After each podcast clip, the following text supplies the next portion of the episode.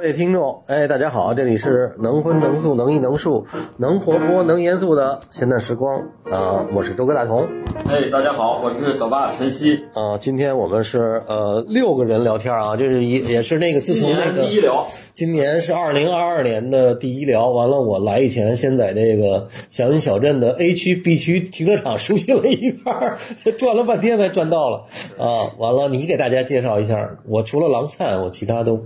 不是特别熟悉。今天主要来到一个一个我们这个中粮祥云小镇的一个很棒的这样一个呃艺术培训机构。哎，因为我是先我的美院的同学这菲菲吧，哎，菲菲是在这个机构来任教。嗯，嗯，菲菲你来介绍一下，你更熟悉你们几个老师和创始人。先说一下机构名儿吧。对，机构机构名啊，我们是叫无意创想艺术空间，嗯嗯，就是就是无就是没有没有的意思，没有艺术啊，没有对对对，人人都是艺术家。对对对对啊，挺好。然后这是我们的创始人吴文军，嗯，吴文军老师，嗯，哦，我大点声，没事，你是文君还是文娟都可以。就是一个姓胡古月的胡，然后没有文化的文，然后你这听着像胡家十八拍那个。对非君子的君。对对对，嗯，太好了然后这个这个空间是是我创立的，然后名字呢就叫无意，然后英文名字呢就是 NART，就是 Nursing Art，就简称 NART。哦对，然后无意其实它一个概念，那会儿起名的时候本来想起名字叫新意嘛，因为我读那个石涛花语论里边有叫孵化者从一心，对吧？然后所以想起新意，后来发现这个名字给注册了，然后注册之后，然后你后你来可以起西洋意，这个艺术上。 也就这了。但我我后来又注册了另一个，就我们还有一个很小的，在大悦公寓那边一个小的空间叫新艺舍，那个是注册下来的。哦嗯，对，然后因为它也比较小，像一个小的家庭似的。那这个后来我们就改成叫无意。其实那会儿我很喜欢读那个老子嘛，《道德经》什么的。嗯然后就觉得所有的那个本质的那个部分，实际上每个孩子他都有一个，嗯，就是一颗艺术的心。其实很多的东西都是要一生二，二生三，三生万物嘛。所以那个无其实并不是指的没有，其实孩子本身有那种溯源、那种根源的东西，有的那个部分我们保护好，它很很多的部分就可以生发起来。所以以这个原因，我们就起了名字叫无意。啊，多好！其实在，在另外一期我曾经讲过这个“无”的这个概念，就中国人没有没有一个完全的无，嗯有和无这个概念是印度来的。嗯中国概概念是，我们说无的时候说是亡，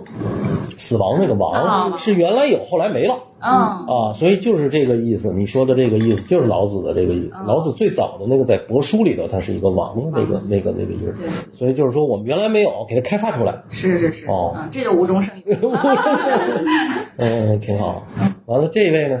啊，我是画画的，啊，然后对这个儿童教育这块有点兴趣，所以今天就过来听一听。哦，哎，你那你不是这儿的老师的？嗯我不是，不是。啊 对，我是我军的对朋友，嗯哦，准备准备也加入这个教小孩画画呃，在尝试。哦，太好了。嗯，完了呢，主要是他们两位，一个文君，一个那个菲菲菲菲啊，他们两个是这个主要的这个这个，你你是不是也教课呀？我教啊，对对对，一定要在一线教学， 这样才能。你现在有多少老师？我们现在主要在职的菲菲老师、程英老师啊、刘江老对，师，成也然后黄锦如老师啊、加上我啊、主要是我们这几个。嗯，对，菲菲老师是我们的主力，嗯课排的特别 满，都已经排不下了，也不上了。 因为我们前两天也聊了，也是美院的那个做了一个木工坊的那个、啊那吴个凯的哎吴凯的那个空间，他呢他们那个等于好像也是那种有点美育教育，我觉得还嗯就今天我们讲这个美术啊，其实是一个挺挺挺 low 的这么一个，我觉得还是美育教育这个词儿比较好，它是一个一个熏出来的那么一个一个一个对美的那么一个概念，我的感觉是这个啊，通通过的跟吴凯老师聊啊，嗯，所以你们这儿是不是也是这种？还是就上来跟央美似的，就直接干素描这个这个小孩儿？嗯，特别不是这样， 哦然后我们还挺反反对这样的。对对对。然后其实艺术本身它也不只是，就是往往以前都大家老是讲它的审美性，对吧？嗯就是好像是建立了某一种审美标准，然后按着那种方向去去引导孩子。其实其实艺术的功能性它特别多种，比如它广谱性啊，然后审美性是它其中的一小部分。然后当然当然每个人的审美的那个 标准是不一样的啊。嗯然后另外还有比如它有疗愈性啊什么之类的，所以创造性啊，这其实都是艺术本身所具有的功能性。嗯然后，所以我们这个空间其实它它不只是一个叫做嗯，对于一个美审美的一个一个素养的培养，所以它是一个综合性的啊。所以我们的很多的那个课题就特别有开放性。嗯，然后那个我们画的时候，当然也有很多，就是大部分有一些造型基础的部分，这是基于我们因为在央美里边儿这种传统的这种这种对敬今为至广大的这种教育，然后我们会给到学生，但很多的部分我们还保留了孩子他们特别纯粹的那个他们创造性的那个部分。嗯然后大的孩子，你像他们的艺术创作的那个课题，因为他们有很多孩子，大部分我们这儿的学员对，都都是多大年纪？呃，我们目前大部分都集中在十到十六岁之间，啊、是最集中的、啊，所以这在一个美术教育机构里面，其实还挺挺特殊的，因为、因为大部分的艺术机构都是偏小农阶段，他们大部分都是嗯的孩子在三到八岁阶段是他们的主力对，而我们这儿正好相反，然后我们的初中几地就主主要的学员大部分集中在就是十到十六岁，甚至到十八岁，所以他们在在这个年龄阶段。这有意思啊，因为就就是对一般海就是北京城那个海淀妈妈啊，已经大部分啊，就是完了这个他怎么能够让自己孩子这时间来到你们这儿来？这个你们怎么说服这些家长？还是说这些家长心甘情愿的就就孩子就来了？对，这这边的家长其实还顺义妈妈就顺义妈 妈，顺义和朝阳妈妈，所以海淀妈妈可能也跟可能太多，就是他们从小比较注重音体美吧，就是这方面的素质的培养，所以他们的本身大部分我们的学员都是在国际学校的学生会比较多嘛。哦，啊，所明以白了这。这附近有很多所国际学校，它就比较集中。本身他们在学校里的那种的课国课程也都是国际性课程，然后是基本上都是什么 IB 啊，嗯然后 A B C S E 啊，什么那个 D P 啊、A P 啊，什么这种课程，他们的课程本身就需要有你，你要有自己的想法，你要有自己的观点，你要你要有自己的一种表达啊，所以他们从小就是这种，所以他们一般我看，呃，基本上他们在学校上完课，他们就是放学以后，他们送去的课外班选择也大部分，你比如说他们每个孩子都有一项自己的乐器，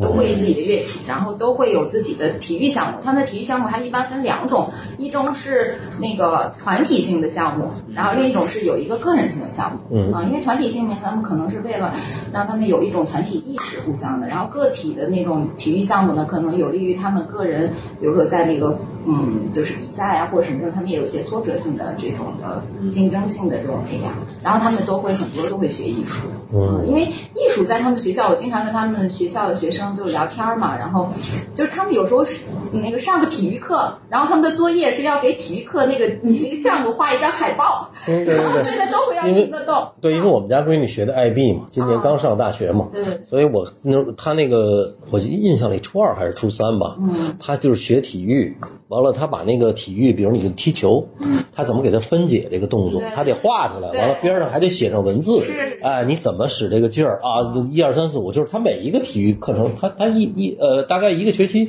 得做好几次这个这是个是这很多个的这个论文，这小论文，啊对，所以他们的很多的课程其实就是嗯，都会有艺术的部分来参与进来，嗯而且还有一个就是他们都会嗯，怎么讲，就是用这种方式，他们也算是他们的一种表达方式吧。哦，啊，所以他们就不会限制于说是当成了某一个专业来学，而哦是是他们在当成一种素养，就是一个孩子所具有的一种素养来培养。嗯，那他们比如说我们跟那个扎老师聊的时候，扎老师他们也给这些孩子，比如他有一些申请，我知道嗯现在国际留学学哎留学申请很多这个呃国国际的艺术院校特别多，对现在很流行啊这个学艺术。嗯那你们是呃帮着他们做作品吗？这有这块吗？没有。我们有，有有我们这个有，但是我们和那种就是呃所谓的啊，就是专业的做那个留学作品集机构就不太一样。嗯他们呢是，呃，相当于基本上是十年级或十一年级才开始，然后、然后就因为各个地方嘛，嗯然后都集中在那个地方呃去做这种培训，然后他们可能是更注重，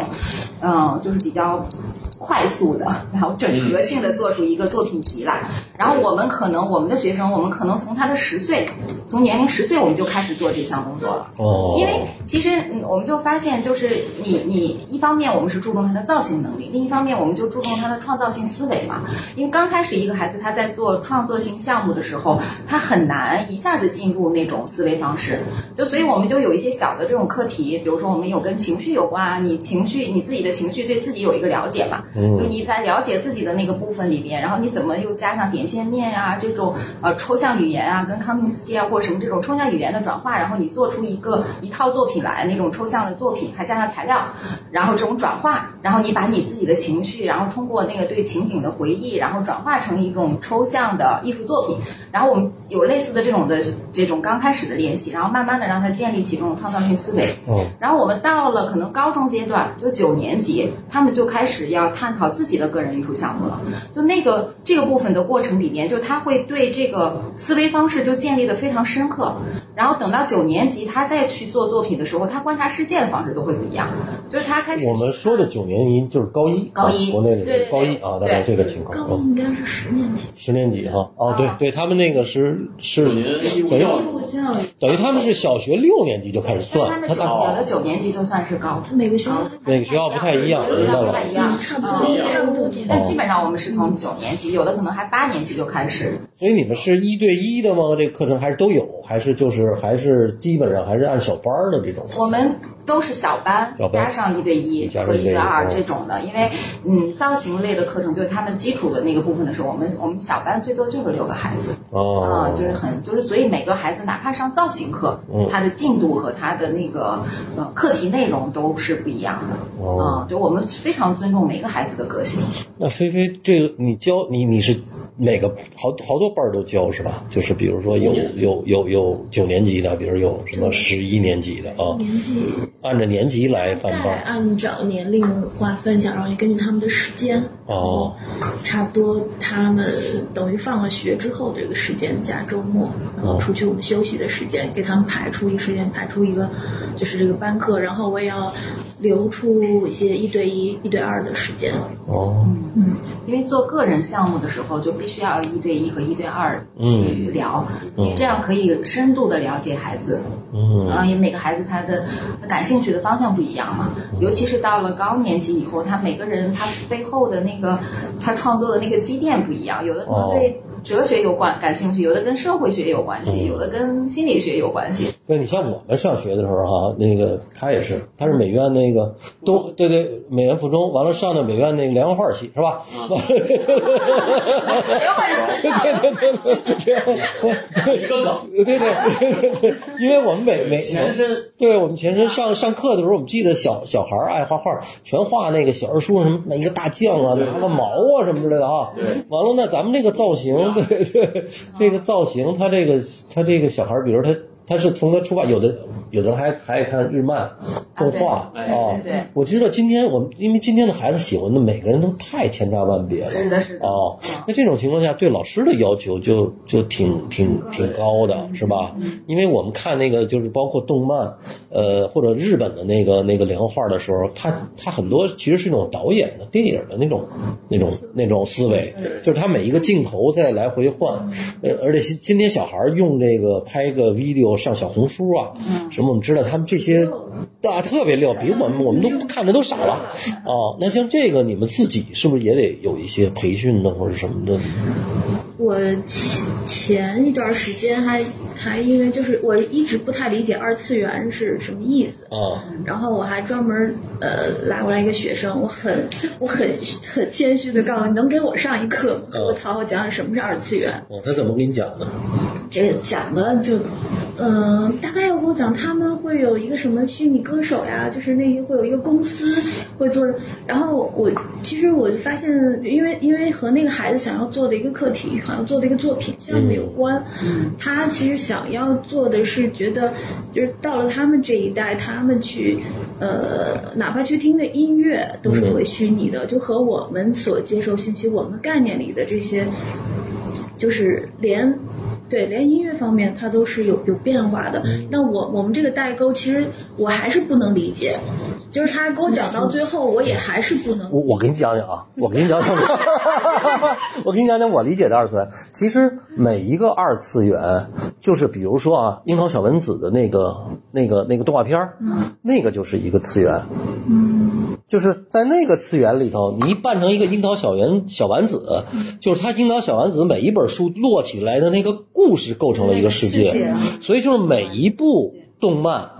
都构成了一个次啊元，次元就是一个世界，嗯这是一个虚拟的主观世界。所以呢，二次元呢，它就跟其实二次元很多很多很多。后来他们把所有的二次元都加起来，就叫元宇宙。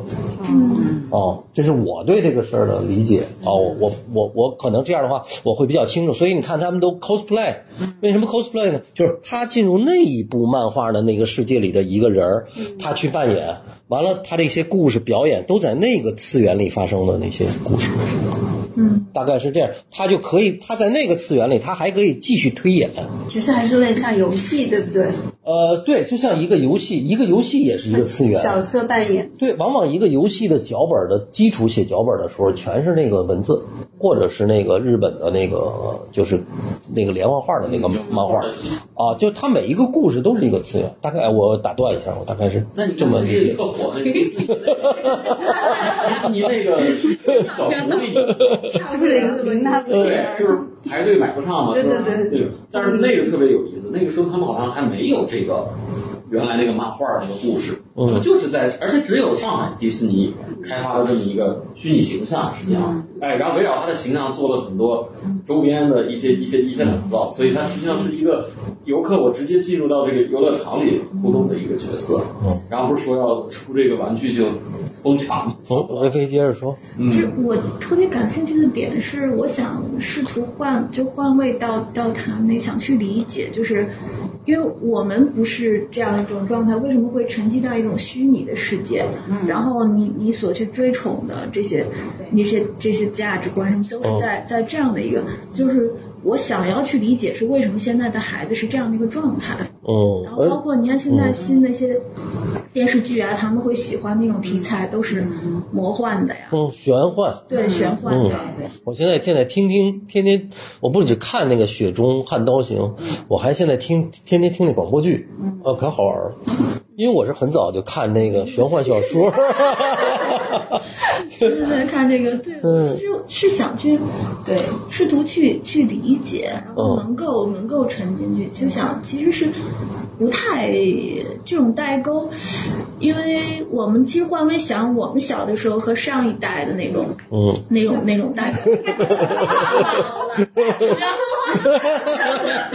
后以前的我觉嗯得我们可能是有在教学里面，就是我们试图去呃了解他们的在感受的那个或者观察的那个世界里边，然后但是因为毕竟是呃要帮他们做那个准备的个人项目做作品集嘛，就是它还不只是一个外在的呈现，就是它要呈现一个二次元的什么东西，然后再往后背后去深挖那个项目的时候呢，飞飞老师可能就会带着他啊、为什么你们这代人会呃感兴趣二次元，会对元宇宙这些东西的概念会特别的喜欢，就是要做那个作品，就是要和呃这里面是背后的那些本质性的东西啊，就是他要做的作品是去呃看待就是事物本后背后的那些部分，所以那种可能出来一种呃一个艺术作品他自己的啊、呃然后他思考的一些东西，那个作品可能是个装置，也可能是个绘画，嗯也可能是多种形式，或者是也可能是个影像。然后呢，这个过程就是需要菲菲老师他和那个学生去探讨的过程中，他们共同去把它，哦然后去研究出来的。对，其实其实你看啊，特别有意思。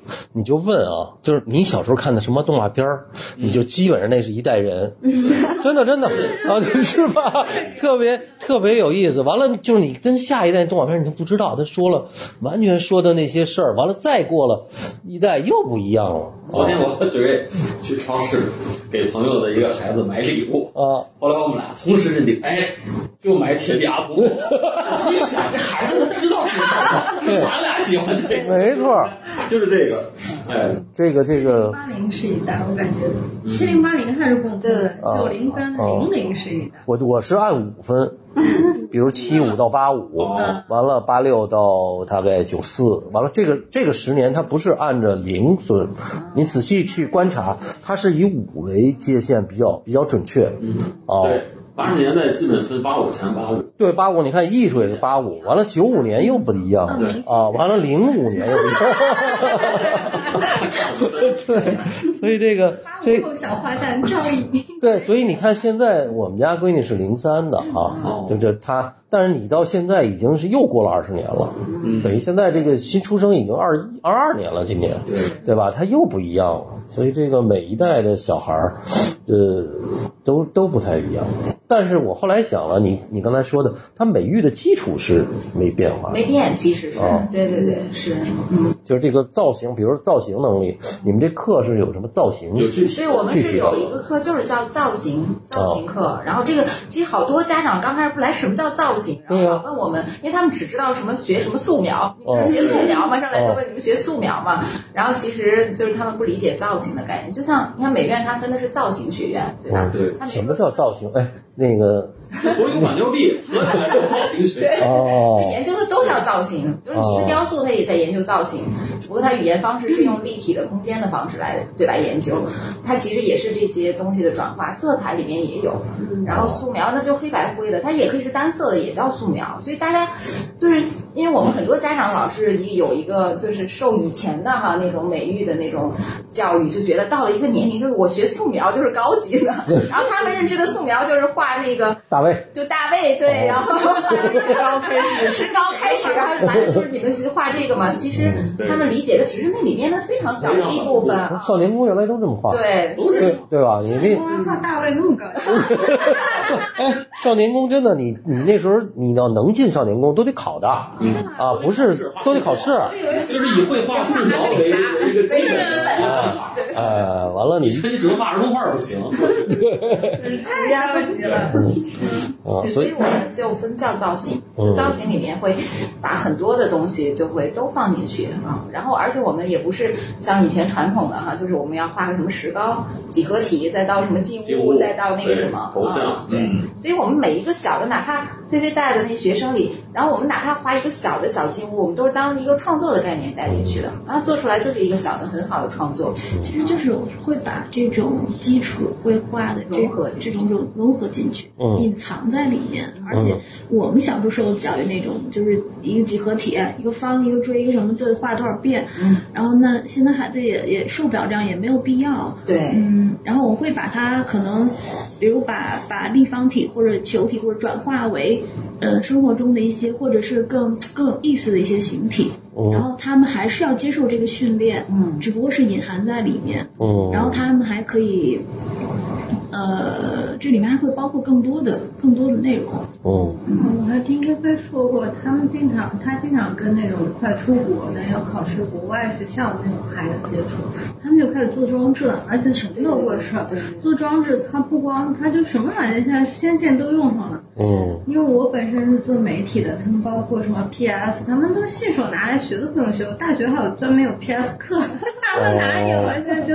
剪辑软件，像你说拍 video 学都不用嗯学，拿来就是。哦，因为都用人因为现在网上这种课，其实这种他们的能够找的这种对这种手册呀，技术的啊什么技术的这种教程，解决了。对，哦他们做出来所以都核心是还挺是牛你逼的的。嗯创造力思维，是是哎，这是你但是需要没错，而挖掘且的嗯而且就是你需要有造型基础的能力，我觉得是那种对，比如说你对那种就是一个画面里面这种布局啊、空间呀、然后构图啊，其实这个东西是要学的。嗯啊，但是并就是很多，嗯就郎灿刚才介绍的那个说他们会这些软件的东西，他们现在用还有那个 iPad 那上面那个 Procreate，他们用都可熟了啊，都非常，他们学的也很快，但是但是他们还得需要有一些这种专业的造型的一些知识。我发现他们来了很多，他们可能觉得好像画的很还不错啊，至少表面上感觉还行，但你跟他们去聊，深入去聊，然后去了解这个孩子真正的技术水平或者到哪儿的时候，他们对造型的很多理论性的东西，然后他们是很浅的，哦就是就是还有大部分的很多机构，艺术机构就是这种的培训机构，他们没有真正教到那个根儿上，哦就他们只是表面上就很好看，但你要真画一个人的时候，他们要真嗯画一个什么的时候，那些形体、结构关系或者什么之类的这些东西就就完全没有了。就是我们还是会把我们就是当时就是央美造型的这种、嗯这种我们所接受的训练训练，嗯呃，转化一种方式，还是、嗯还是要高要求的，就是让他们一定要要完整的接受这个训练。嗯只不过在接受这个训练的过程，我会让他们清楚你这是为了什么，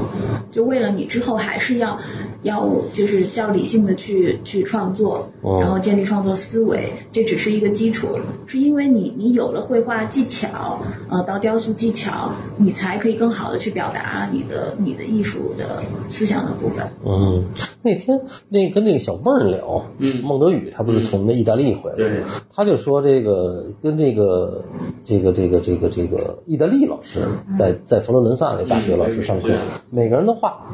画完了以后他不教，就作品拿出来都摆上，完了他就踢两脚，这个这个拿出来，就把这两张的完了就完了，他就是完了你们自己看吧，嗯完了完了他下一波还还是这样，就是完了让这些孩子或者什么这些学生自己去讨论为什么这张。就是说，比那张好，你自己想去吧。他根本就不教你为什么高比较 启发式。哎，他是那种启发式的。但环境不一样，哦你在对是是你随便去教堂、去哪里、去哪看里得多馆，哈，都是对的东西这哈东。西都在那儿，你就自己看着对，吧。跑跑了，也太多了，咱这看的全是不对的。那个是吧？哦，但我觉得不是，在意大利那跟国美的教育还挺像，我们系就那样，就放放养， 啊哦，就是这样。大学那是到大啊，大学啊，对我，我其实因因为我是央美油画系嘛毕业的，然后但我在法国学的是当代艺术啊，啊，所以其实有两种那个就是教育方式你，你了解过来是跟他们本身国家的它的发展的嗯，就是对艺术的那个标准是不一样的。嗯啊，所以他们那个是已经抛弃了很多，是因为他们真正的就他们对一些思想性和观念性的那个部分就太太太重视了，就很尊重了，就那个。嗯但是实际上，你要划归到，就是再回来，我回来回来以后做这个空间，然后再去思考这个，嗯，就是我们的孩子的教育的部分。其实我们有很好的东西，我觉得有些部分是一定要保留的，并不见得。因为我记得印象很深，我在法国上学的时候，因为那时候的语言能力不是那么好，然后你每次就是每个学校的，就是每个老师，你你装着老师要弄，你要给他们那个看你的草图和你的那个方案什么之类的，然后递交他的时候，你必须要说。然后我们那法国的同学或者其他那个，他们就靠语言本儿上几乎没啥东西，写俩字儿， 然后就对就完全靠说对。然后你的语言没有那么好，你就会画的特好，然后哪个步骤，然后怎么怎么怎么样，然后老师说哇你画的太好了，然后你可能不用说太多，然后你就可以能够那个过那个课什么之类的。但是我觉得他们的思维方式确实很好，就是他们一定他们特别重视过程，嗯就是你的所有的研究过程是什么，然后中间受了哪个艺术家的影响，你对那个艺术家的嗯就是了解多少，他是怎么创作，跟你这个课题有什么关系，然后为什么要用这个材料，这个材料换一个其他材料可以吗？嗯然后那他们就会要不断的这样问，就像现在的 IB 的课程，就他们学的 IB 的课程一样。然后他们特别重视过程，他认为你的所有的结果是因为你这个过程的积累所呈现的。 嗯，啊，我觉得国内的教育里面，就是我们的基础造型能力确实很好，但是到一个创作的时候，有时候是不知道我为什么要去创作，可能是为了一个结果，我要画成一个什么样子，然后很美或者怎么着，然后不去研究那个过程。我觉得其实两者应该要结合在一起。嗯，我还有一个问题就是，你们比如说这个小班儿六个孩子哈，呃，因为在爱毕业也好，或者说我们讲这个这个国际学校的这个，他都讲一个团队合作 teamwork。你们有没有这种作业？比如说两个孩子一起在作业，还是都是每个人单独的在做这个作业？嗯，基本是单独的，都是单独的因为他们还这个还挺难，嗯但是我学生里有我有两个姑娘很特别，就是就是她们俩喜欢，甚至每次一定要画一样，虽然是各画各的，嗯然后但是喜欢画样子，喜欢中间探讨，连调颜色的时候两个人一起研究这个是不是就是他们喜欢，但是这是我觉得这是在一个情感上吧，他们喜欢这种陪伴，然后年龄也偏小一点，嗯但是到大一点，他们每个人要做的事情还真的是区别很大，这个还没办法去。哦去我们以前的时候在假期的时多课程有做过这种团体项目，嗯然后团体项目有的是那个做的那个就是定格动画，嗯我们做的定活动画就是一个小的团体嘛，就是我们是同一个故事，就共同编了一个故事，嗯然后共同要设置场景、写脚本，然后要画出来分镜头，然后搭这件场景，然后每人分工，有的人是录录像，有的是摆，有的到时候嗯配音，就做过这种的。听着像那什么哈，什么剧本杀哈。可以真的真的真的，我们家闺女现在在英国，他们不是就是他们的玩儿就是这些孩子就是一起玩剧本杀，啊，这是他们最好的娱乐。我已经玩儿有时候最长看七八个小时，一般平常也得四五个小时。其实就是拿一个脚本儿，完了你怎么扮演？最后他学完了跟跟他妈说，哇，太他妈难了。说说为什么？说我养俩孩子，养了半天只能上一个技术学校，哪上不了大学的。 说这个这个这个，那意思是这个这教育是一特费劲的一个事儿。嗯，剧本杀里边背后还有挺多的跟跟跟呃跟心理可能有关系。嗯，是。所以你你选定角色呀什么之类的。你刚才讲了一个我特别特别感兴趣，就是说艺术有一个疗疗疗愈性疗愈性啊，这疗愈性我觉得哎，就是其实可以拓展的聊聊，因为这个这个在这个这个美术教育里头，大家现在其实这个点是一个非常呃被忽略的一个点是是啊是，，是这几年才开始，因为我自己还有一个老师，我学艺术心理嘛，嗯我一个老师叫孟佩欣，现在是中央美术学院就是艺术心理专业的嗯呃教授，对，然后然后他创立了一个叫做整合艺术疗愈，啊，然后我就是后来我就加入了他们那个导师班，被老师认出来，然后加入他们。哎，这里头是不是有一本书叫《身体从未忘记啊，甚至从忘记是武志红老师写的，》？哦，是吗？对，也是一个他是北师大的一个哦，呃心理学老师。是不是跟那这跟艺术疗愈是不是这是有关系的？呃，其实他是这样，我们那个老师他也是，他是北师大的，呃，相当于学这个心理学的博士。他的嗯他的博士他的博士论文是中国第一篇跟艺术治疗，因为他做了很多的临床嘛，嗯就是跟艺术疗愈有关系的，就做的这个艺术。那你们在教育的孩子当中，会不会发现，就是有这个疗愈的这个这个？很多呀，我哦们就是做这个个课题，尤其是做那个个人项目，跟他们聊哈。哦，然后很多那个部分就是，呃，尤其是到了青春期的孩子，然后我们就会借助艺术的方式进入，其实你其实就可以了解他。其实，在那个过程里边，其实就是他在他如果是能在这个过程有一个看见，然后又把它用艺术作品呈现出来，他这个过程就是疗愈的过程。啊，我哦，们经常前两天还有一个孩子，我跟他聊的时候，因为他们十一年级了嘛，十一年级，然后做他就很着急，然后加上你知道现在的孩子他也很敏感，嗯，然后会很多的，就是他们很多很细微的这种情绪化的这种嗯变化，然后加上这种青身春期体的对身体的这种变化，他们的就很敏感。然后说着说着，我们说一个问题的时候，他就掉眼泪了啊！但是我们其实是这种事就就很接纳，然后我们就会跟他深入，但是我们不会，我们那个教育不是在教育他哈、嗯实际上我们是在启发他，就是帮他去看见为什么，然后哪个部分，然后我们就探讨里面的这种关系的问题。嗯那我们这个关系是不是可以用艺术的方式去转化？然后他就把这些东西，就是他内心里边就是那种，就比如说他纠结，或者是他看到的那种，他感觉是被包围、被这些东西影响的这种状态，他就用绘画的方式转化出来了。嗯，他就画出来了以后，他自己在看的时候，他这个事儿可能就接纳了，然后他就会有另一种。其实这也一样，也是他他这个疗愈性就从他的内部就发生。那因为你因为你老接触这些小孩儿，就是他们在这个青春期里的这种情绪上的这种变化，因为很多作品是不是根据他的情绪来？就是，呃，那那肯定啊，会跟他们情绪还有感受嘛，就是因为每个孩子感受出发点是它是不一样的。这个，呃，我们开始要要要有要想各种办法，从各种角度和他和他交流，能够能够把他能带入到到艺术创作的这个这个状态中。就是其实，在前期的时候，我们感觉不太像是艺术老师，而像心理咨询师。哦这，样的一种状态，就相当于我们，呃，我我觉得我和有些孩子之间的这种就是心理上的沟通，就是我我可以了解到孩子的那个部分，可能和他的家长是没有交集的，嗯嗯，会出现这样的，然后，嗯，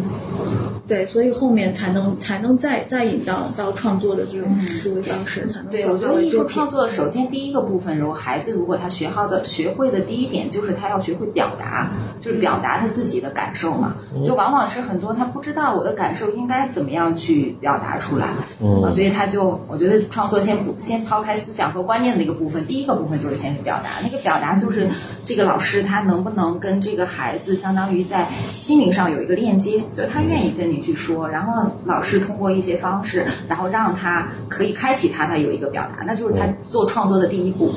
因为我觉得这个女孩子相对还容易点儿，是不是？男孩儿现在，就反正我小时候特别不会表达的。那个小八是不是特特早就不表达，啊？从来不表达。你从来不表达啊？达。啊 这早恋，你不是挺会早恋的吗？ 就是后来，因为到北京上了附中，完全反转了人生。嗯就之前完全是被压抑的，就没有任何表达的，连连那个那个想法都没有。嗯嗯，但是现在的教育是这样，因为现在我家里有人的一些姐姐什么小孩儿有这个问题，就过于强调这个，因为高考嘛，嗯在外地的学生往往啊，高考那个压力大了，以至于孩子基本就初中以后就不跟父母说话了。对，他就是有什么也不跟你说，对我我反正永远跟你是逆反的，这是很哎麻烦的一件事情。嗯所以艺术其实，艺术恰恰是要打破这个。对对，其实艺术是一种什么？它是一种非言语的表达方式，就是实际上我们的言语性的东西，它是有很多的。就比如说我说一个这个话，可能你在这种场景下，这个人是这样理解，那个人是那样理解，但是非语言的东西，它就我们叫它直通潜意识嘛，就是它是你对和自我对话的一个最好的呈现。然后你表达出来，你看见了，然后你接纳的那个过程是一个自我对话的过程。所以其实学艺术，我觉得不只是为了一个就是审美的那个素养的培养哈、实际上它真的是能够丰富你的心灵。嗯，就这社会我们缺太缺自由了，缺的是自由。对因为基本上就是，尤其是这一段十岁到十八岁的孩子，都在教你，你得上这课，上那课啊，怎么补，对吧？培太辛苦了。太辛苦了啊！他就是完全没有一个自由的空间。可能他到这儿来，哎，我听到这儿，我觉得这小孩儿可能愿意来这儿，他可能啊，一个因为我们是吧？段刚做完一个学生的展览哈、就是那个就是那个那边有一个兔子嘛，背了一个那个书包那个。哦，这个对，嗯，那个被那个兔子，对对对，那个兔子，然后那个这是其中一件，我们这个作品一共有嗯，五十真件，好。啊，然后这个五十件是什么呢？就是当时因为他要做一个个展，他要准备申请美高嘛，然后做一个展览，他很多都是绘画的部分，然后说我嗯们得作品里边、那个展览里要有一个装置性的东西，我们哎就做一个雕塑，做一个装置吧，就跟他聊，我说你最近有什么感受吗？我就聊，然后他说我最近压力很大，我说为什么压力很大？然后他说我最近那个学，因为他要考 SSAT，SSAT 学的时候是从早九早上一大早，然后学到晚上十一二点，你知道吗？每天要背那单词，他说都快崩溃了，我说天天感觉一堆一堆的书，然后就把他压的感觉就喘不上气来那种。那就是那就是美国高考嘛。嗯对，就是美国的这种他们的这种方式，然后其实也是对他们的一个高考方式，然后他就觉得压力很大，然后我们就说，那我们就可以把你这种感受去做一个作品出来嗯，然后做这个作哎，品。这个到时候小八哥的那个编辑那个拍一个，是你说的是哪个？这两个作品，兔子旁边这这个个，那那个边上那个黄的那里头呢，那也是兔子吗？那个不是这是心脏脏嘛？ 哦，啊，这是兔子不。灵不灵的在亮的。啊对对，那啊，家这这一件儿我觉得比不比那美元毕业展那差？对我们那特好，我们有五十件，而且那个作哦品有做的50件真不错我回头发一张那个展厅的那个卡。对，看谁知道。 而且这些作品非常有意思的是，嗯然后我们做这个的时候，我们说其实人生，我们就我们就探讨啊，跟那孩子一起探嗯讨。我说人生其实每个阶段，每个人在不同的阶段的时候，他背负的压力是不一样的。嗯啊，你可能在这个阶段，你背负的是学业的压力，是吧？嗯然后每个人可能这一生都在背负，比如说我要挣多少钱，对吧？我要要什么名儿嗯对就是这样，然后我要我的美貌一定要保持在如何的青春，对，然后很多很多的这种不同的压力和焦虑之中，每个人不一样啊，所以就是就这一件是个空的嘛， 就无形的啊，但是我们这个作品还是挺正能量，我们叫前行， 虽然就是大家背负很多压力，但是还一直在努力前行哈、然后那个过程，但整个展览的时候，我就觉得很有意思，就是所有人就是来参观的这些朋友们对这件装置就特别的嗯，就是特别的感兴趣，就大家好像从中看到了自己的影子，哦然后都会去看，哎呀，这个那个，然后每个因为每个包里装的东西是不一样的，哦啊，我们就是只有这件是空的，对每个里面装的都是不一样的东西，嗯啊，然后那个就非常有意思，然后所有一片人五十个，它一共视觉上也会有。啊对它形形状都是一样的，是吧？形状都是一样的，但是就是包里的东西不一样包里装的东西是不一样的哦，这个是嗯没啊有没有对对对对哦，对，所以这件作就品这个包儿也是这个透明的包儿，透明的包啊，完了里头有可能什么小粉笔头啊，或者什么的乱七八。糟的，这个对吧？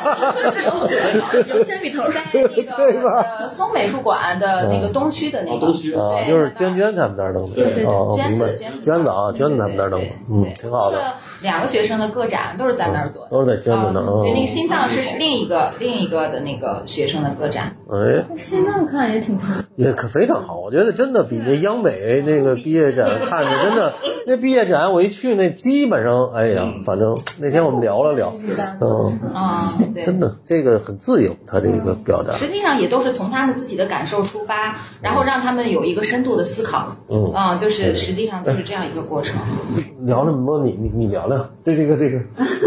我看你有点特别拘谨，没事儿，我们这是纯瞎 聊。嗯长相周迅，啊，对对对，你你你有小孩吗？我没哦有小 孩，啊， 没有小孩所以。我我就是想来听听，哦，因对为我对刚对，开始接触这一块，之前是自己创作画画，哦，但是我是个人觉得艺术疗愈这块对我自己来说是蛮有作用的。嗯因为我之前是其实从事的不是这个行业，我是做传媒的，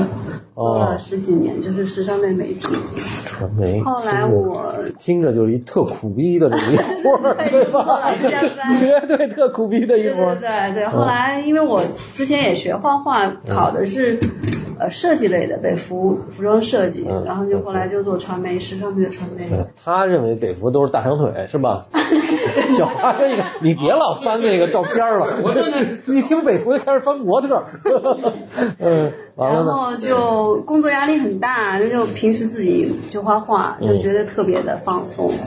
就能够梳理很多情绪。我是觉得这个是蛮好的，就像他刚刚说，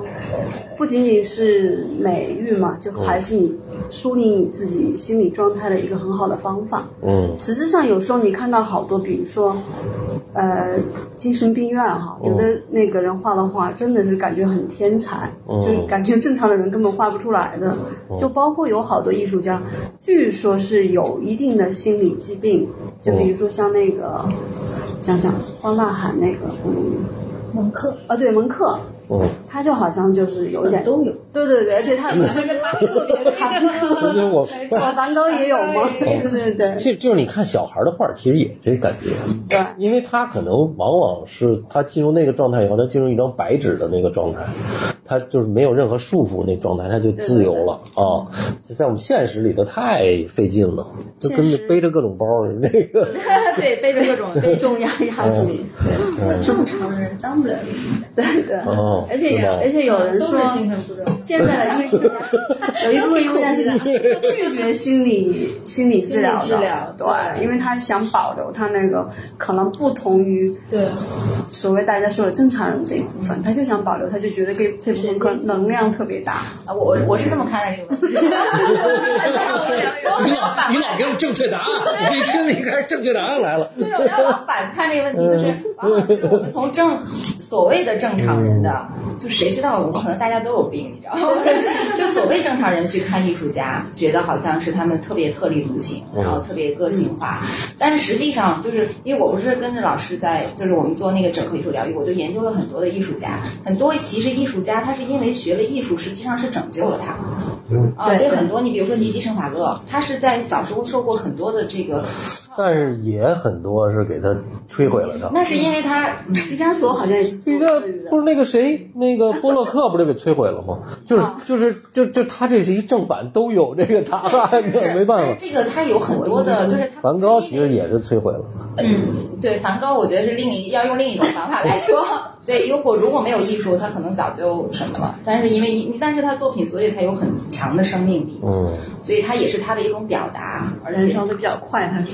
对。当都后期都是嗑药化，实际 上就是因为他去世的比较早，所以大家就把这件事情可能会会会嗯，就觉得好像是他自杀，或者我觉得其实有时候要从另一个角度来看，嗯啊，就是其实很多的正常社会中有这种现象的人其实很多，只不过他是因为后期出名了，然后他是因为在艺术上他的作品有那么大的价值，所以而且又死的那么早，然后大家就立了一个这样的标签。但是实际上，如果从梵高这个艺术家个人本身来讲，如果当时没有艺术，因为他确实本身精神上是有一点的那个问题，但是他在那个相当于在那个，你看他画了那么多，每天都在坚持画，他画的他一生时间又短，然后又创作了那么多的东西，他量特别啊，大。对，因为我们回对回到梵高，就回到那个时代，就是他那个时代为什么他那么压抑啊？对包括其实那个时代就是弗洛伊德的时代，就是就宗教太厉害了，对就是宗教对人的那种压迫呀，就就是他不比比这个就光学习这苦， 真的，因为他妈有一道德，你看他学习就是说你学习学习好和不好检，查自己哪？这他每天得三醒六醒八一百醒，我是我这这给醒而且疯还有了一。句，对，还是说一句话，你看梵高画那个东西是在过后那么多年才被大家认可，也嗯就是说，实际上他的思想意识是特别超前的，嗯哦而且往往是你思想意识特别超前的人，就是你一定是痛苦的，啊就是你一定是在当下不被所有对嗯的大多数正常人所认可嘛，包括那些小镇里面那些人对他的那种诋毁啊，或者是那种不接纳呀、什么之类的，但是实际上不管别人对他怎么样，你看他做的作品还是哦特别有生命力。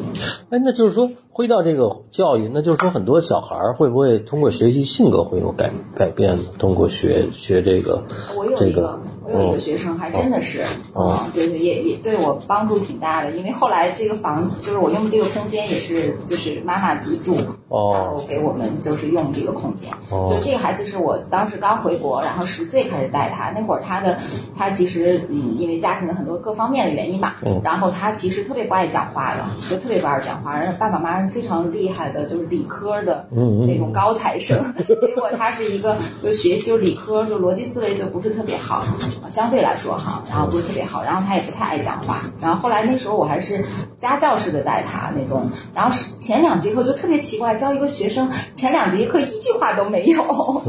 就但后来就关系都特别好，然后他就特别愿意上这个课，然后就画，然后表达，然后那个后来我记得是十二岁吧，做了一个展览，就就对他转变就挺大的。然后首先第一，他就开始认同，就是开始接纳自己，就是嗯、呃然后呢，他就自信心就建立起来了，然后愿意沟通了，然后现在是已经在 Parsons 读呃，应该要读三年级了。 Parsons 是什就么？美国啊的帕那个帕森斯帕森斯那个艺术学院，对还算是很不错的一个艺术学院哦。然后，而且我感觉是他们现在他们家里边属于情商最高了，就就是就是他转变的特别大啊！现在又健身，现在又漂亮，是吧？然后女孩儿啊，女孩儿女孩儿哦就是和嗯，就是特别大的转变。哦，所以我们说，我们其实认知的这个人的这个，包括你说身心、什么大脑哈、其实有不同的这个认知的这个结构。我觉得这是主要的啊，当然都是连着的啊，但是有一块可能，比如心，就过去啊，中国人讲心，心就是情感的这个部分，对吧？完了还有头脑，头脑就是计算的那个部分，就逻辑的部分，对吧？那个身心得合着，完了还有一个身体的体，就这三个每个其实都在互相影响。但是有的你如果把一块，就像小八那时候，你那个中学也不沟通，你那心基本就被关住了，是吧？啊，后后来你什么时候喜欢上姑娘了？你是不是就打开了？哦不知道。嗯对，所以是艺艺术是，我那时候就觉得学艺术是一个逃离，啊，哎，对那种严格家教的一个逃离，就很简单。对，对，呃我不是喜欢画画，而是我喜欢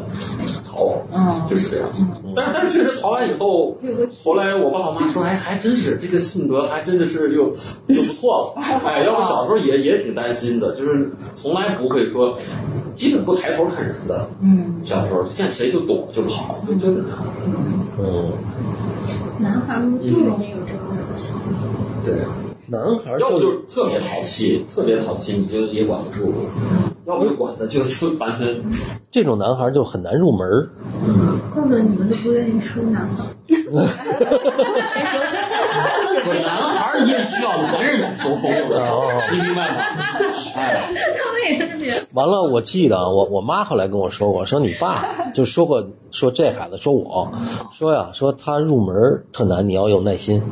说等他一旦入了门，你就不用管他了。进步很快乐。啊，就是他每个人是不一样的。有的女孩，大部分女孩就是你告诉她怎么，她会学，她会一步一步一步的学，但是她她一直是稳健的在往前推进。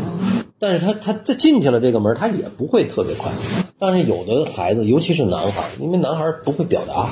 还有一个男孩肢体的语言比较多，他其实逻辑思维的，就是语言语言能力特别差。啊我觉，得分阶段，就是每个孩子是不一样，然后阶段是不一嗯样。相对来讲啊对对对，相对来讲，嗯对对对，是的。对，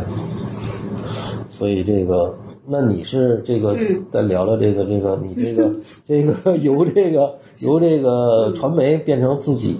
就是嗯自己画画是吧？嗯因为我也在央美进修过一年，嗯就壁画。其实去进修的时候，就是想让自己由一个完全媒体的状态转到一个天天画画的状态，嗯，就是这么一个过程。然后这一年是一个歇业，就是没不工作对的，对对对对，哦实际上我就从此之后就没有再工作了，就一直就在画画。哦，变成自由的了，对对对，画了十年吧，就这样。嗯，那然后也也行做一些展览，然后也卖一些作品。啊，就是就是你现在能靠自己的作品来对养对活对自己，对嗯对，也挺还有意好思。的。哦，这个这属于这个半路出家是吗？对对，半嗯路出家。你看这这这央美这这这这，央美看了半天，因嗯，为我之前了解了一下，央美一直有一个叫继续教育学院，啊后哦，来上回有一个机会跟他们的院领导一块儿聊，我才发现哦，原来继续教育的理解是非常非常关键的。哦还有一个过去我们老觉得我们哎本科生牛啊，是吧？这怎么着怎么着？哦我说你继续教育来继续教育什么，是嗯吧？我就不太。后来才发现哦，原来是美院一个最开放的一个领域。嗯哎，它实际上是面向社会，它它不仅是面向学生，哦还面向成人，还面向一些已经这不就是他们做的这工作吗？对它是一个无无意，无 意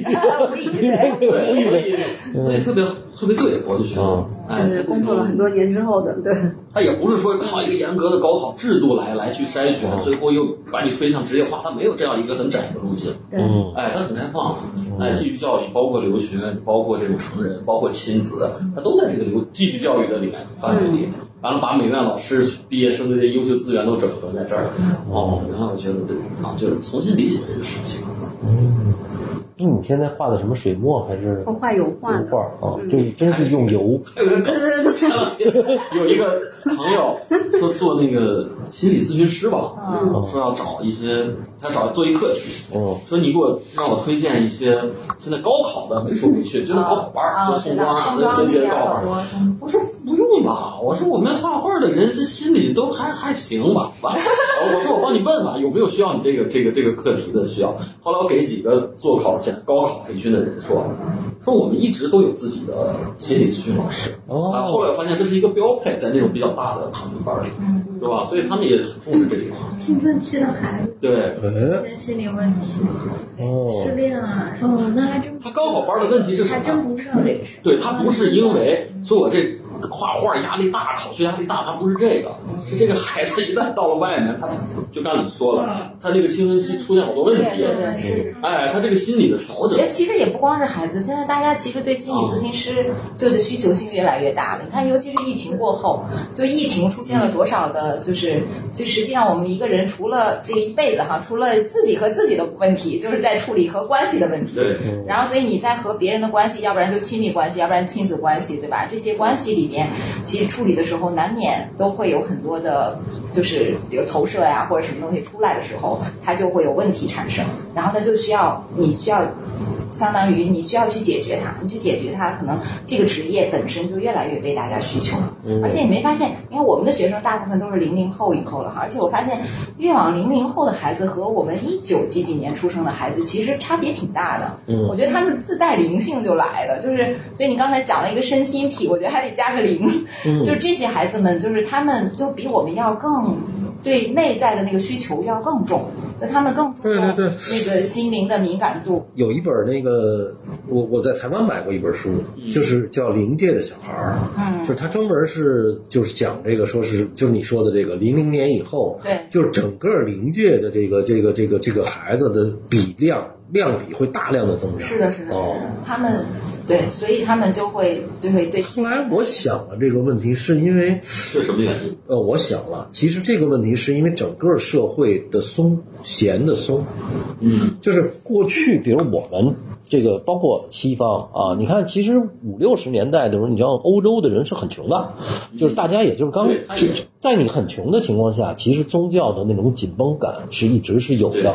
完了，当你解决了温饱以后，这个弦儿一下就松了，松了以后，尤其像中国又没有宗教，嗯啊，这这这个，但是西方也有，但是西方宗教也开始崩塌了。对就是它随着宗教的崩塌，这个这个所有你的身灵的那个那聚集地没有了，就是它那个灵就散了，散了。就是大家都有灵性，这是我的这么一个分析是啊。所以这个很多的小孩儿，他从小就是你家长他不跟你说话，他不代表他不懂，嗯，他可能比你了解的多。对对哦对吧？对，就对就治愈，其实在中国某种程度上是孩子在治愈父母，是。而不是父母治愈孩子没错啊，我是这个感觉。对对对，您说这个特别哦，哦，就是尤其跟所以你得特别尊重他作为一个个体，嗯人的存在、人的价值，哎，对这是很多其实一些家里家长教育出问题的一个基本的。就比如说你现在靠着当然画画儿嗯这个，那你的父母最开始支持吗？嗯，其实因为我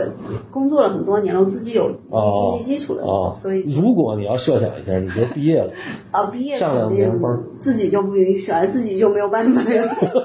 就自己就没有这个经济支持了，肯哦定第一考虑的还是要呃生存嘛这个问题。哦，明白对明白。嗯，我就是说，现在这个嗯就是对孩子很多的这个，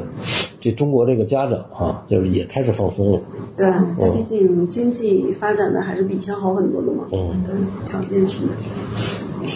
对，是有了这个经而济且。我觉得现在就大家买画或者长画这种，也比之前好很多了。以前可能没有这个意识，现在大家可能买得起这么贵的房子，怎么着也考虑 收收一个嗯真正艺术家的画了。现就在不会藏再是家的传藏家统的应该是年龄段也都开始年小，越来越小，越来啊越小越了来越小啊。。对，而且很多你看有钱的哈，就是就是为什么就是在北京还有一个有的画廊就靠什么支撑呢？靠室内设计师支撑。嗯，对，完了这个这装别墅，比如交钥匙工程，其中就有一项配画，对，嗯反而正而这嗯这软装里就是配画，哎它配饰配饰配饰里头呢就要买原作。嗯，啊，就是他给这个这个业主，比如说嗯业主，我也不懂，不会买，就是这嗯很哎，多交给他，让他来，对，很多其实年轻艺术家的作品能够活着，其实很多是这些，因为也没什么，它也不太算收藏市场，对它算一个消费市场。对对啊，对消费消费对对，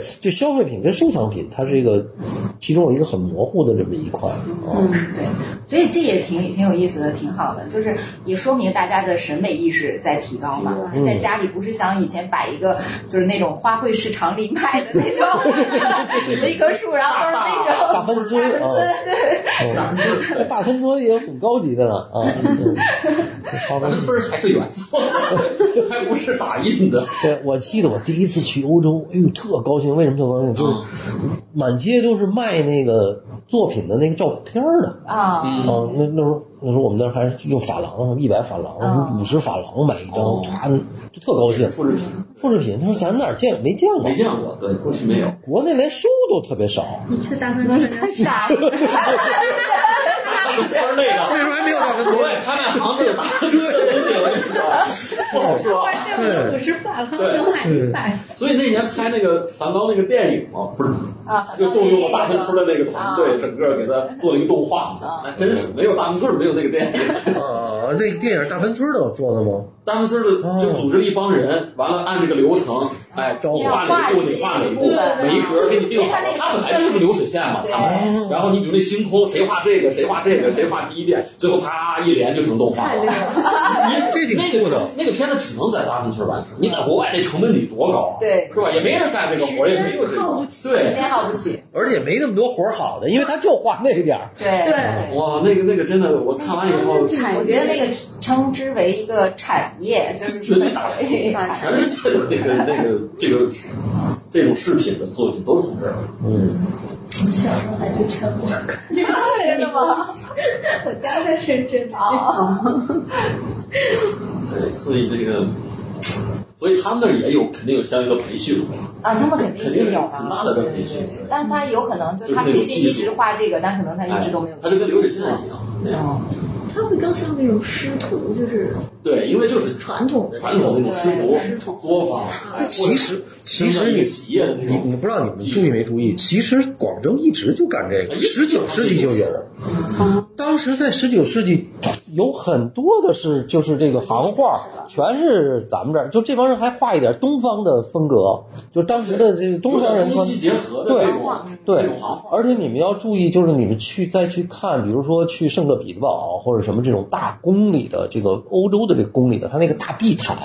或者它画的那个墙上那个壁画，嗯很多是有东方的那个元素的。东对方情绪呀，的对元呀，素是啊，是啊。哦，其实这些全都是从从那个那个当时就是大芬村儿，所以广广东一直有这个基础啊，沿海南，部沿海这边，嗯，所以怎么就是教育里头又得从大芬村里还跳出来，还得告诉他们这个这个大文村那个，实际上他就是只做那一件事儿，他就是为了他就是一个技术一个嘛，我觉得一工个作呃技术一个技术，快练好就行一个术然后他没有对没有情感，然后他就是完成这个部分，然后你没有表达，它他不是艺术它是也技术就没有说对后边我呈要呈现一表个达什么思想对一个观点，对吧嗯？然后别人看了我那个东西还会有什么感受？我们只嗯能看大文村的时候，哟， 然后我拉的有点像，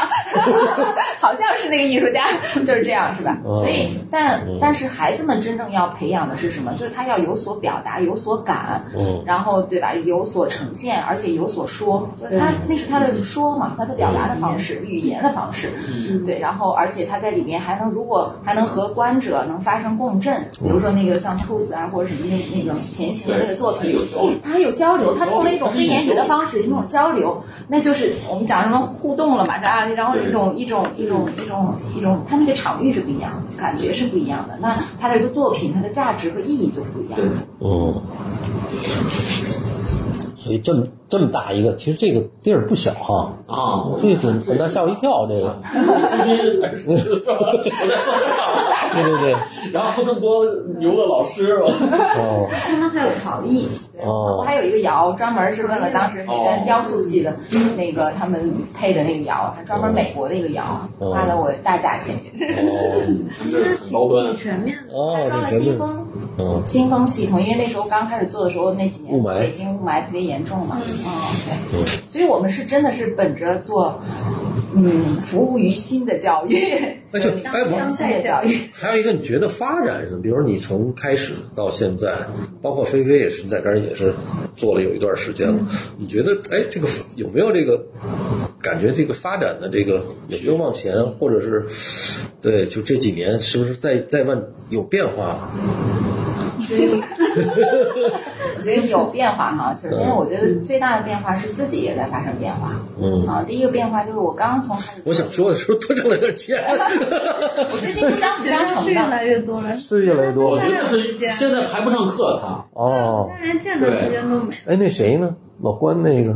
莹莹，啊，对对，我他们们都都很棒，都特忙。因为你看我们老师其实没有多少，就很有限，我对老师把握还要求就挺高的。然后另一方面，我觉得您说这个事儿其实它都是相辅相成，就是在这个过程里面，我首先是一个自我的学习，就是我自己变化很大，就是中间也经历了很多。然后你你刚开始做的时候，你还有向外看啊，人家在做什么或者怎么样，我应该怎么着。然后慢慢你就找准自己的定位，你要做什么？就是你做一个教育，你到底要做什么？你要服务于谁，或者是说你要启发谁，或者你这个空间里面能承载什么样的人，然后要承载什么样的学生？其实那都是一个相互的过程。然后慢慢这个过程，你越来越了解自己，你根本就不会去看外在的变化，我根本不考虑别人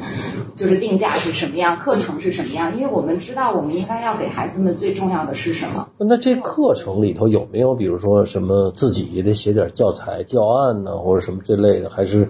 还是它有一个大概的这么一个大纲吗？嗯，像哦小龄一点的孩子会有，他们会有课题，因为他们需要有一个引导。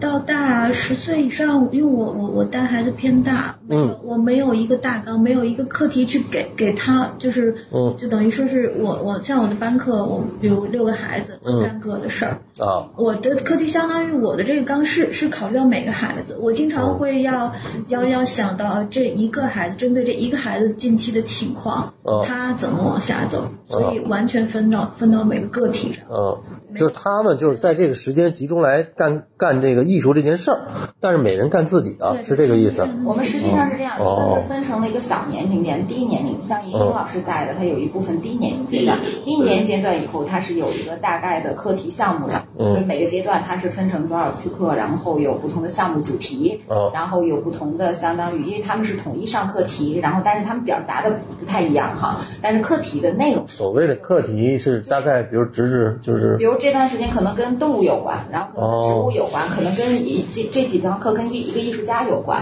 哦啊，它这种课题就是讲课，我们有统一个课件，就是这是小龄的。但是到了大的孩子以后，嗯，然后基本上上课，像菲菲他们班六个孩子的话，六个孩子是根据每个孩子不同的状况，就实际上有些部分是我们要给他一些主要的东西，但有一些部分是要跟着孩子还会发生变化的。嗯啊，所以就是那个就没有说具体，但是我们的就是每个老师心里为什么他们都特别厉害啊？这这些老师是不是一般一个我说要招一个什么老师，我要给他培训一下，他就能做到的？嗯是因为他真的是第一，他把这些东西他都走通了。你看菲菲又做艺术家，然后又自己做创作，然后在央美这些造型训练过来以后，他们的这些的基础的能力，这些东西他就能以不变应万变。然后在这个过程里边，然后他们又给到孩子一些个性性的东西去给到，所以这个不是说一般一个，真的是一个老师过来，我给你培训培训，你就能过了，因为他他就没办法做这种，他只能按照那个课件去教课。但是一个孩子，因为孩子是多变他这的，还是有有有，嗯虽然和那个出国留学那个那个就是最后一年两年扎老师他们做的那种项目，但是他还是不太一样。我听了听，他还是关于在素质啊，我们关主要是素质孩子，我们哦希望，所以我们这儿的孩子如果考上像他们上了 Parsons、上啊嗯了 SVA、上了圣马丁啊、上了黄奕这些学校以后，他们拿到学校的那个课题，他们就很快，他们就不会觉得是一个负担。但是往往有时候哈、就是，嗯，就是快速的那种去做一个作品集，其实他们没有真正掌握到方法。但我们这孩子拿到这课题，我当时跟一个我的那个学生，就 Parson 那学生，我就问他你大一最近上什么课题？他说老师发了一个说你要做一个主题叫我，就是我自己你要做，但第一不准用绘画的方式，然后你必须要做成一个装置，然后做成一个什么，然后好多人就懵了，就好多学生那个就培训的那种，什么东西搞不清楚是什么，我到底要怎么做？然后他就出好多想法，然后特别多，然后他自己做了一个小的动力装置，嗯然后做了一个花儿嘛，然后再表示它不同的阶段嘛，然后那个花还是这样一拿一个绳儿什么一提，然后是一层一层打开，表示它不同阶段。那老师都喜欢的不行啊，就是他就打开了，他就愿意去尝试各种方式，然后去他也懂这个创作思维的方式，所以他是真正学到了，对他就能够这个我听后来听了听，它跟这个 AP 啊、IB 啊这课程还是有一定的这个 cop，就是这个互互通的这么一个关系对有有。如果是一个我听了听，如果是一个纯国内的这种应试教育的，这还挺困难的，是我挺觉得困难的啊，这要进来的话，是的是的他还是就是比如说高三或者高一，说我就这三年，我同时还要在中国学校学。但是我要学这个，我要在这个好像不是特别容易来、来接洽起来。对，所以我们一般从十岁有时候就开始进一些个人主题的项目嘛，哦就让他提前可以有些是课题是，比如说是，呃，比如说环保类的课题，我们孩子们每个人都会做啊，但是每个人表达方式不一样哈、那个可能也是环保，然后那边还有一个什么跟最近我们还刚在做什么一个地球那个，就是都是跟环保，环保也是一个大家会经常会讨论的课题啊，然后所以每个人呈现方式也不一样啊，他都会用，但是目的实际上都是让他们来表达你你对环保的概念是什么，然后你嗯怎么去转化。我们每个孩子都有那个草图本，就是做个人项目的都有一个草图本，然后每个项目里面他都会画草图，然后你的分析还有一些呃字啊，就是关键字啊什么的，然后你的就是这个还会受一些艺术家的研究什么的，嗯我们都会每个人都有一个。所以我想问，就比如一孩子，他他他这过程当中，他出现瓶颈怎么办？就是这个有时候他这两三个月、一两个月，他都打不开这个这个这这个很，正会不会常啊这？很正常。有的孩子就是，其实会有两种情况，有的孩子是真的就是打不开，我得我会很费劲，然后想、哦想各种办法去去引导。那开始不行，前期我就帮助的多一点，我可嗯能方案，那我前期我先我先帮你出项出上百分之七八十，嗯先引导他先开始完整的做下来一个项目，哦他慢慢能掌握方法，自己能建立这种思维方式了，慢慢才能打开。哦啊，，还有一些是打打得过开，嗯，这这主意特多想法周延。哦，一天一变说，哎，老师我这么着也行啊。这个我得把它往回收。哦，就是我有学生就是像他们拿 iPad 那草图一画，就是过两天就给我看一堆，挺好的。我说，但是咱们咱们得整合，对，哦， 不能这个你分支，它就已经都分到细枝了，我们还我得把它往回往回转，啊，哦就这样。所以这个真的是这个一个，你也在成长的这么一个，这这你越来积累的经验越多，你对这孩子可能了解。最开始也也应该挺困难的，我觉得。最开始的时候，嗯，还好吧。他就是天生的哈。非常适合，为什么呢？你去他们家你能感受到，他把家里里里外外那弄得那个利索呀，是吧？把老公养的那个好啊，是吧？把狗狗养的那个好啊，这特别能干，我就感觉他又有那种感受，完了又有那种坚韧的这种，对他特别适合这个教育教育。我也是因为温柔而坚定的力量。哎，绝对的，哎哎，呀，太逗我觉得了！类类型也是，而且因为耐心特别嗯特别好，哦你看我就不能带孩子，嗯，所以你这是猛问我怎么办呢？你哎你在这儿我给你钱儿。 赶快给他搁到菲菲手里头。嗯，觉得这需要真的哎，是你耐们心。每年会有一些对外的展示吗？嗯，比如我的学生的教学成果，不是就是作品，我们就是今年做了两个学生个个展，展哦对我们特别特殊哈，我们从来不做任何广告， 然后也不上什么大众点嗯对，评啊，就是说大家地儿其他都难找家长还是想看到的这个成果，他们什么渠 道？ 所以我们真的是这属于酒酒香口口相 这种传对。哦有点跟那吴凯他们这一样啊。对你看那种好的教育机构，其实都是是对每因为为次一什么招就满了。啊、嗯因为为什么呢？就是我们就是我在刚创业前期的时候，就是我们也说做一点那种小的什么，后来发现吧，就是每个人他来的时候的那个就是起心动念，他那个不一样。 然后来的是，但我们实际上是精力有限的，像我还都在一线教学，对我们每个老师课都什么，我们这儿除了有一个教务老师，我们都没有销售，没有任何那些，除了有一个签课时就的教务其老实我 师。们对客户也是有点门槛儿的。对对对对对。能来到你所以这儿的，我们也真的先得聊聊发挥不出来。对我觉得我们因为我们也没有发挥不出来。我听了半天，我觉得这客户到他们那儿就有点像那应 试，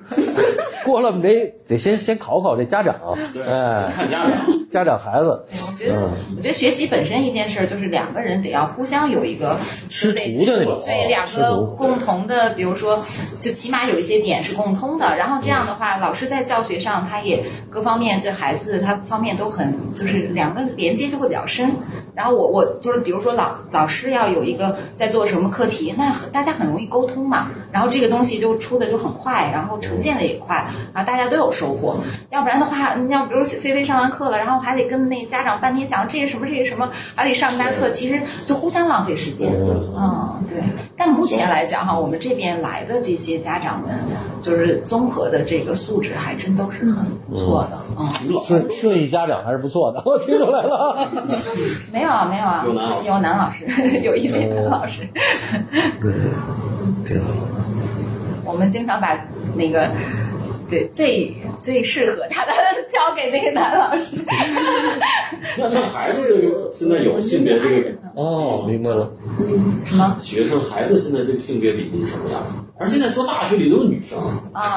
大学里雕 塑系都是女生，学艺术的，哦就是雕塑系张一说的嘛，雕塑系都女生多，你想别的系就更不用说。对对对对对。但我那时候，我那时候女生来的看，咱们那时候正常，但是已经开始多了，所以现我在已经开始多压了。倒性的女就是本科里一个女生占每个，我在我在高中系的时候，高中系是没有女厕所的。以前是没有女生的对，对对，以前女生很少，所以就是就是男孩我们班当时是一半一半，嗯，我们当时油画我们四工作室是一半一半，那现在在这儿呢，这学生比例女呢生多，嗯，女生多，还是女生多。嗯，哦女生占大多数，占嗯，大多数。哎呦，我老蔡有点晕， 是不是这孩子到这儿也来不了了，进不来了，好容易有一门儿。拿回来，要不就是那个特高智商的我那个清华哎的，呦要么就是快递对，就是员这种今的。天你 也没有来，对，他不愿意再拿画，哎呦，死我了。哦，是吗？哦，男孩儿好呀，嗯，要么就就就所以所以所以为什么我发现这社会结构的一些变化，全跟这个年轻一代的女性的这个成长独立有特别大的关系。也政治太正确了，你对， 越来越优秀，真的。你看咱们在座就咱俩，这全都是从姑老娘。师到学生是吧？你看这个结构，是，这是一个变化。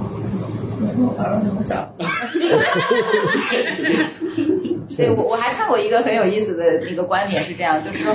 那个当然这个瞎聊了啊，然后那个说就是一个社会就是一个现状，就是如果是女孩儿偏多哈、就说明是在和平时代， 就从那个和平时代的时候，它这个能量场上面，乱世出英雄，出的都是男人。对，如果真是战争时代，就可能男孩儿就会明显出的多，因为他需要就是就是需要你整个场上就是 宇宙空间就现在是不是好多男的 对，有人瞎说。好多男孩现在也这个阳刚不足，也是一个啊问，题。这也跟我觉得家嗯庭结构吧，现在家庭很多结构，很多男士都在外边打拼比较多，家庭里面可能对就他是老师啊母亲母亲来带都是跟孩子，然后还是多学点术。艺术，女的还是多点儿挺好的啊。这社会比较和平，要不然这全对，是他比较比较有，哎，行，时间差不多了。嗯，我每次卡大概一个小时，咱们这个哎挺好，我觉得其实内容也每次其实内容不少。对，嗯，那行，那咱们今天就到这儿，好，好，谢谢，谢谢。嗯